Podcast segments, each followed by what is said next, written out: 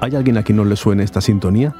Los Simpson llevan 33 años en activo y dando guerra. Se han metido con jefes de Estado, con países, con hábitos y costumbres y hasta con la Fox, la cadena de televisión donde se emite.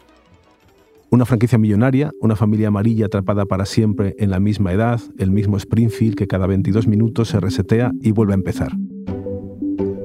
Es viernes 1 de abril. Soy Íñigo Domínguez. Hoy en el país, ¿por qué seguir viendo Los Simpson?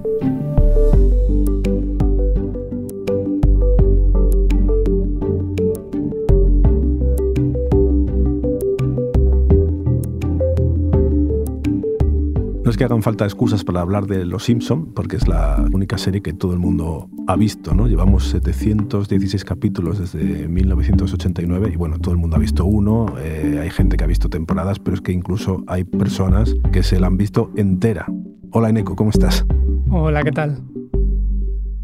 Eh, Ruiz Jiménez es compañero del país. Eh, tú eres uno de esos que se ha visto todo.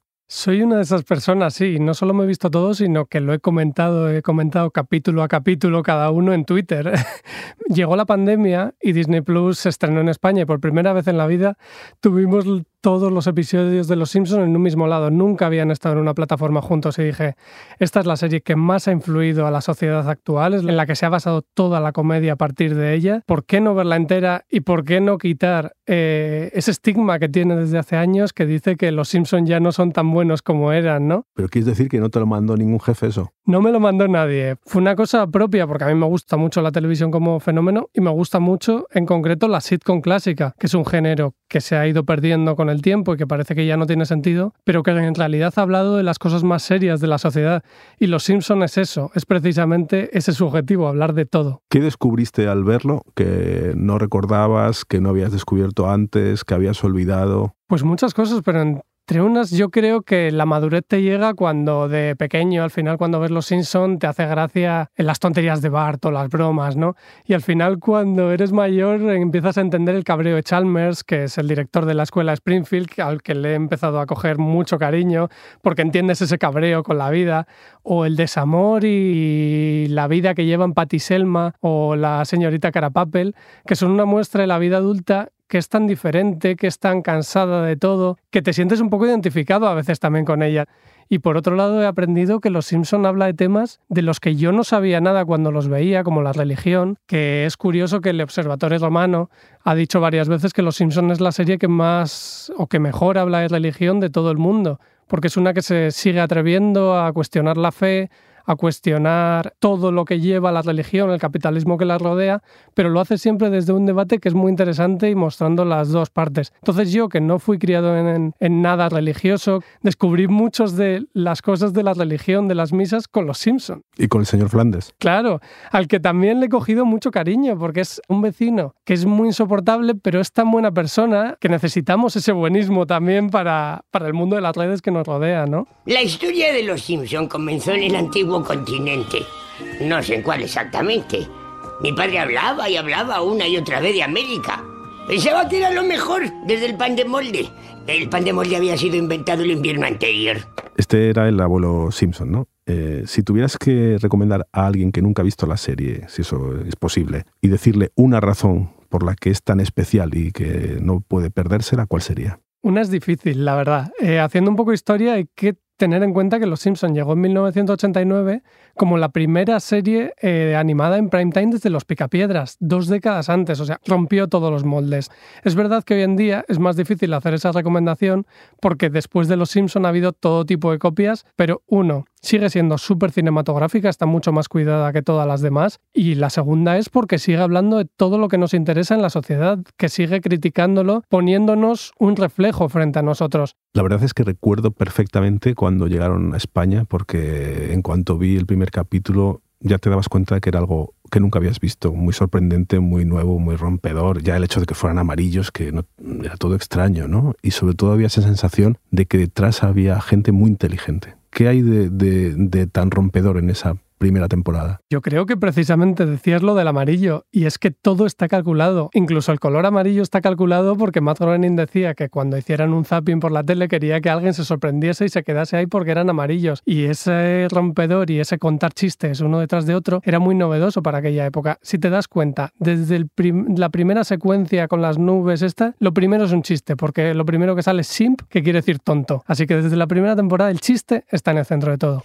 No me mates, papá, no sabía que fueras tú. Nadie lo sabe, es un secreto. Este año no me han pagado la extra. Pero soy capaz de lo que sea con tal de que la familia no se quede sin Navidad. Mosquis, papá, debes querernos mucho para caer tan bajo.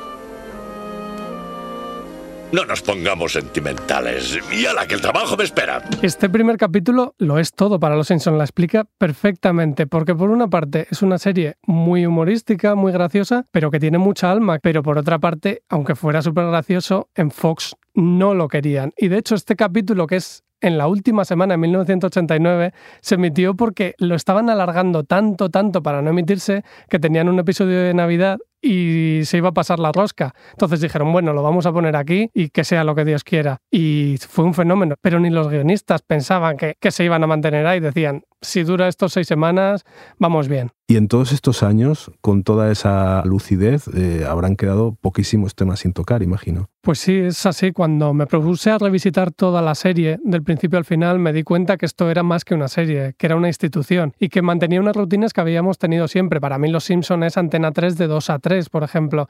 Y entonces te das cuenta que dabas muchas cosas por hecho de los temas que tratan, porque por ejemplo Lisa en los 90 ya estaba hablando de cosas como eh, el feminismo, el ecologismo, había recitado a Allen Ginsberg solo en las primeras temporadas, ¿no? Lisa es el siglo XXI. Todos los temas de los que hablamos están ahí, están en ella. Y hoy en día, pues ya es budista, es vegetariana, es bisexual, como se ve en algunos flash forward. Y eso es lo que he descubierto, que al final mi personaje favorito es una que en los 90 seguramente estaba adelantada a su tiempo. Lisa es tu personaje favorito. Lisa es mi personaje favorito. Ya desde el primer episodio ese que tiene del jazz, que descubre esa tristeza inherente en ella, ¿no? Y así como los guionistas, creo que durante muchos años no supieron entender a March como esa madre americana perfecta eh, que siempre está ahí, pero que a veces era como la madre que les cortaba todo, básicamente, que no le dejaba a Homer hacer sus cosas y eso. Al final, con la inclusión de mujeres en la mesa de guionistas, han emprendido a entenderla, a darle nuevos trabajos, a darle nuevos quehaceres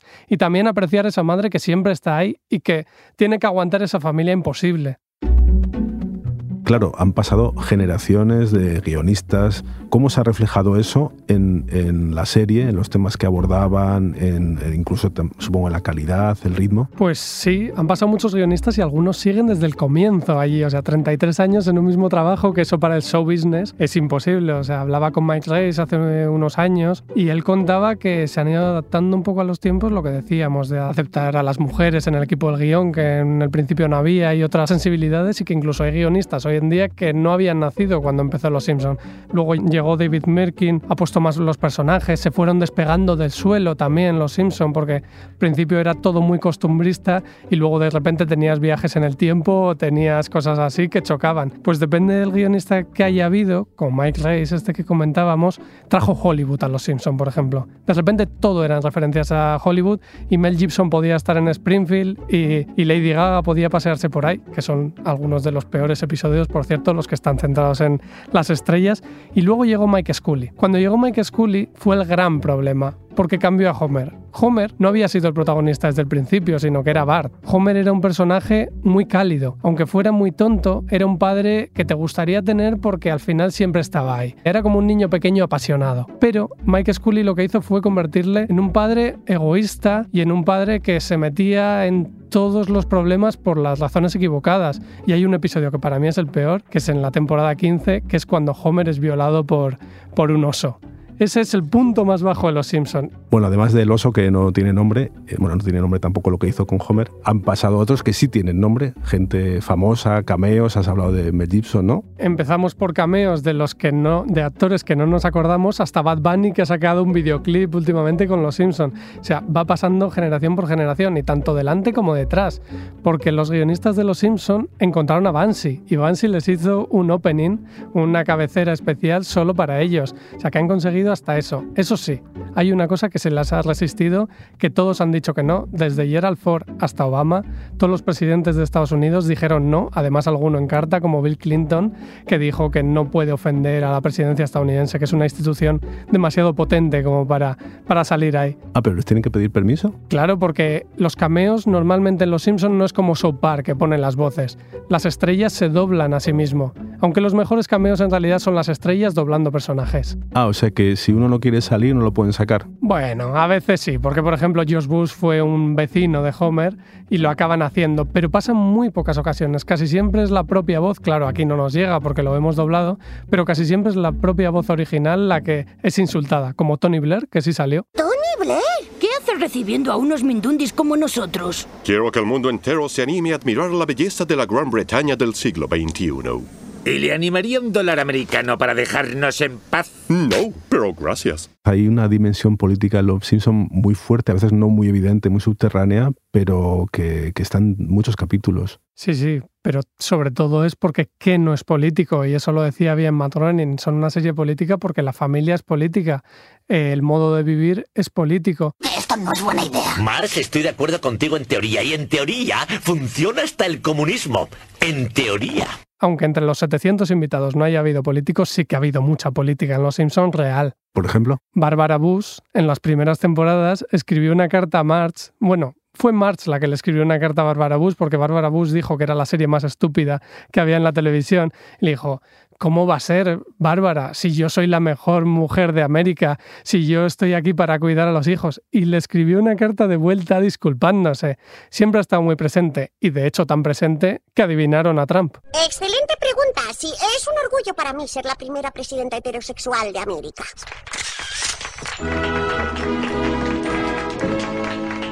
Dice que hemos heredado del presidente Trump un agujero en el presupuesto. ¿Cómo es de grande, secretario Van Houten? Pues sí, aquí Lisa era presidenta de los Estados Unidos, la primera presidenta heterosexual, como dice ella, pero en realidad viene de una presidencia de Trump, que entonces en el 2000 ni se imaginaban, o quizás sí, porque al final lo único que hacen los guionistas de Los Simpsons son dos cosas, leerse todos los periódicos, leer toda la actualidad, y por otra parte, decir en la mesa de guionistas, ¿qué es lo peor que le podría pasar al mundo, a los Estados Unidos? Y respondieron, una presidencia de Donald Trump. Y bueno, 16 años después sucedió y el día después de las elecciones, Bart escribió en la pizarra, a veces no mola tener la razón. Bueno, hay esta, esta broma recurrente de que los Simpson adelantan todo y anticipan el futuro, pero claro, también entiendo que hay mucho trabajo detrás. Cada episodio lleva nueve meses de trabajo y hablan con expertos de todo tipo. De hecho, algunas de las cosas que han predicho son de lo más extraña, como por ejemplo que Estados Unidos ganó en curling en los Juegos Olímpicos o que había una fórmula que parecía la que después descubrieron del bosón de Higgs. ¿Por qué? Porque en realidad trabajan hasta matemáticos con ellos. No es tanto que lo hayan predicho, sino que la historia se repite. Con la COVID decían que es que ellos en realidad se habían basado en una gripe que vino de Hong Kong anterior y simplemente repitieron una cosa que había pasado, no es que anticiparan la COVID. De todas formas, el impacto de los Simpson en la cultura popular es evidente, ¿no? E incluso, bueno, la cantidad de frases y latiguillos que se han eh, impuesto y, y triunfan. Bueno, de hecho, eh, en este mismo equipo hay gente que se comunica a base de frases de los Simpson, ¿no? Como Bárbara Ayuso y Silvia Cruz, que parecen Patti Selma, y, y- y usan ese tipo de frases, ¿no? Sí, sí, y además eso se lo debemos en gran parte al doblaje español y al genial Carlos Revilla, que decidió que como era tan intrínsecamente estadounidense, traducir las cosas para que fueran tuvieran lógica con nuestra cultura. Y me acuerdo, por ejemplo, de una traducción buenísima que es eh, Eres chuchuchuchuli, que es una traducción imposible, que en inglés era gu- gu- gu- good day. Haberlo sabido adaptar a la cultura española nos ha llevado a que todo, todas las frases se vuelvan a decir ¿Quién no ha ido el mosquis? ¿no? Mosquis, ¿les ha gustado? ¡Ay, caramba! Detecto 20 toxinas diferentes en el ambiente. A mí no me preguntes, solo soy una chica. No volveré a probar la cerveza. ¡Cerveza! Deme 10. Niños, niños, futuro, futuro. Con una central le voy a destinar a un submarino nuclear. Nucelar. La palabra es nucelar. Bueno, otra cosa increíble que ha pasado con Los Simpsons es que un producto que no existe, de repente, por el éxito de la serie, empieza a existir en la realidad, que es la cerveza Duff. Sí, sí. Eso ha pasado luego en más ocasiones, como con Harry Potter, por ejemplo, que tienen su propia cerveza.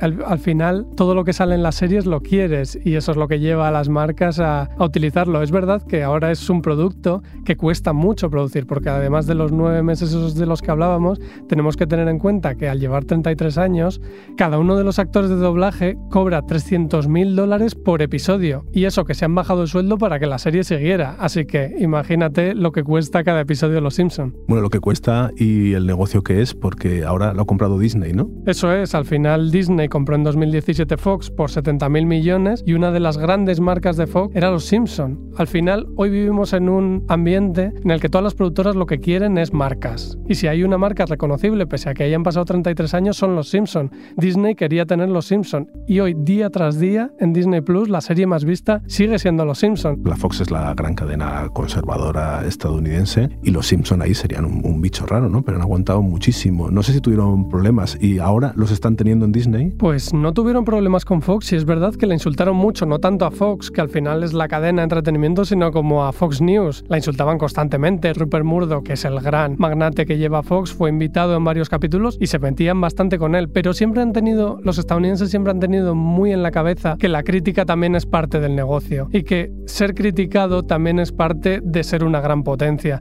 Entonces esto lo respetaban muy bien. Me contaba Mike Race cuando le entrevisté que no tuvieron problemas ni con Fox ni con Disney, pero ha habido cierta autocensura. Cuando salió el, el documental Living Neverland, en la que varios chavales eh, denunciaron a Michael Jackson por abuso sexual, decidieron que la figura era demasiado oscura para ellos y entonces quitaron de circulación el capítulo Papá Loco de Atar, en el que Michael Jackson interpretaba a un loco de un psiquiátrico. Decidieron eliminarlo y hoy no se puede ver en ningún sitio legal. Pero es verdad que esta canción es muy recuperable y de Michael Jackson.